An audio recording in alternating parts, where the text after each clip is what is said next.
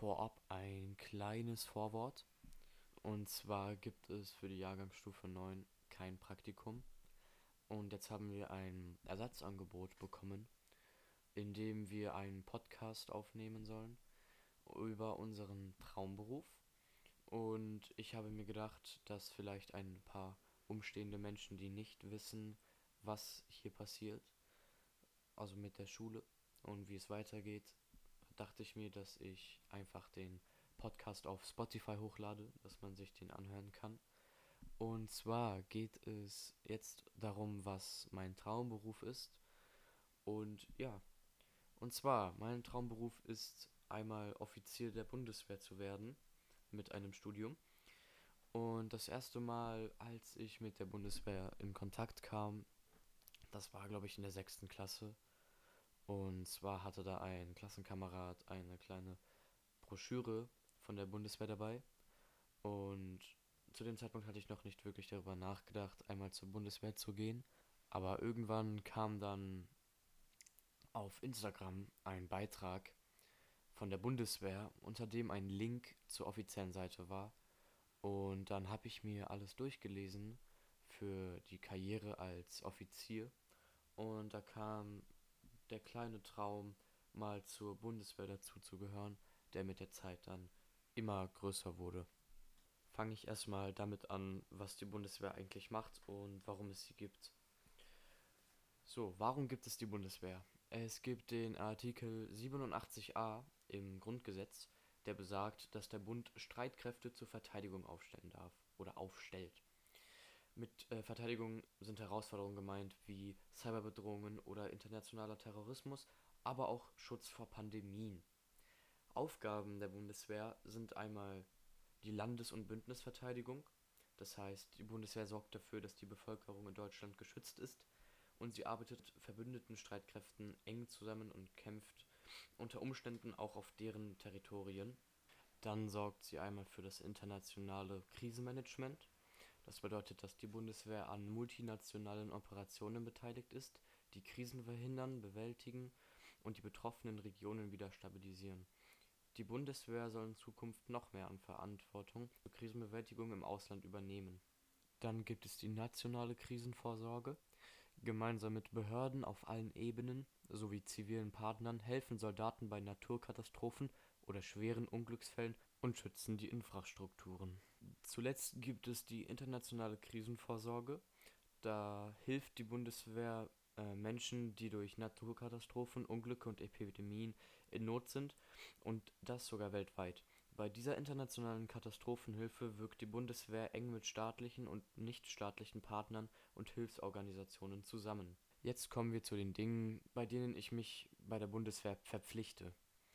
Ich verpflichte mich einerseits für eine 13-jährige Karriere als Soldat auf Zeit mit der Möglichkeit, in ein unbefristetes Dienstverhältnis übernommen zu werden. Ich verpflichte mich aber auch dazu, mich bundesweit versetzen zu lassen und an Auslandseinsätzen teilzunehmen. Aber was sind eigentlich meine Aufgaben als Offizier? Als Offizier trägt man als Vorgesetzter die Verantwortung für die Ausbildung, Führung und Erziehung der einem anvertrauten Soldatinnen und Soldatinnen. Man ist für die Planung, Organisation und Durchführung der Ausbildung zuständig. Was brauche ich, um Offizier zu werden? Ich sollte zwischen 17 und 29 Jahren alt sein, einen Realschulabschluss und eine abgeschlossene Berufsausbildung oder eine Fachhochschul Fachhochschulreife haben. Man kann an einer der beiden Bundeswehruniversitäten in Trimestern studieren und seinen Bachelor in drei und den Master in vier Jahren absolvieren. Man kann aber auch an einer öffentlichen Hochschule studieren. Das dauert dann aber halt länger, weil man nicht in Trimestern studiert. Nach dem Studium erhält man eine weiterführende Ausbildung als junge Führungskraft in den Streitkräften. Vor- und Nachteile zur Bundeswehr zu gehen und zu studieren. Man hat oder bekommt Zugang zur unentgeltlichen ärztlichen Versorgung, aber da gibt es dann direkt auch schon wieder den Nachteil, dass man nur in sogenannten Bundeswehrkrankenhäusern ärztlich versorgt werden kann, aber dafür sind es dann die besten Krankenhäuser in ganz Deutschland. Nach Abschluss der 13 Jahre wird um einen gesorgt und man erhält gestellte Jobangebote.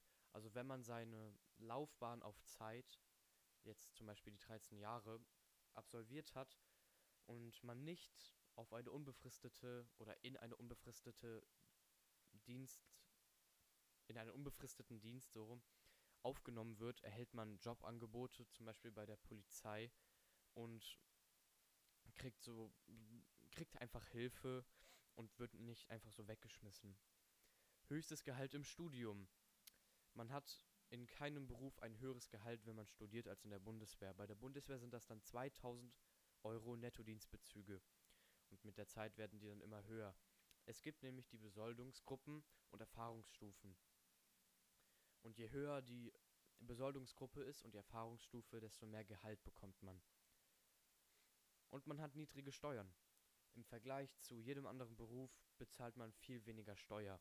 Zum Beispiel äh, in, in dem ersten Studienjahrgang bezahlt man 319 Euro Steuern bei einem Einkommen von 2300 Euro. Paar mehr, paar weniger ist jetzt grob gesagt. Aber dafür gibt es halt extreme Nachteile. Zum Beispiel, dass es ein schlechtes Ansehen von der Bundeswehr gibt. Alleine wegen den Neonazismus-Vorwürfen, dass viel Neonazismus in der, Bundeswehr, in der Bundeswehr vertreten sein soll. Aber da sehe ich mich, es, es hält mich nicht davon ab, zur Bundeswehr zu gehen, sondern motiviert mich nur noch mehr, dass ich das quasi verhindern kann, wenn ich sowas mitbekommen würde, dass Neonazismus in der Bundeswehr vertreten ist und dann würde ich dafür sorgen, dass das nicht mehr passiert. Weil sowas kann zu dieser Zeit, in der wir leben, nicht mehr so sein, dass es Narzissmus gibt. Ähm, dass es Nazis gibt, nicht Narzissmus, Entschuldigung. Und es wäre für mich nur eine Motivation, zur Bundeswehr zu gehen und kein Thema, was mich dann davon abhalten würde.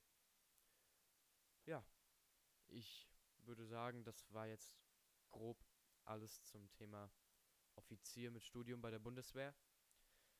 Ich hoffe, es war nicht allzu langweilig und meine Stimme war nicht allzu grell oder das Rauschen war nicht zu stark zu hören.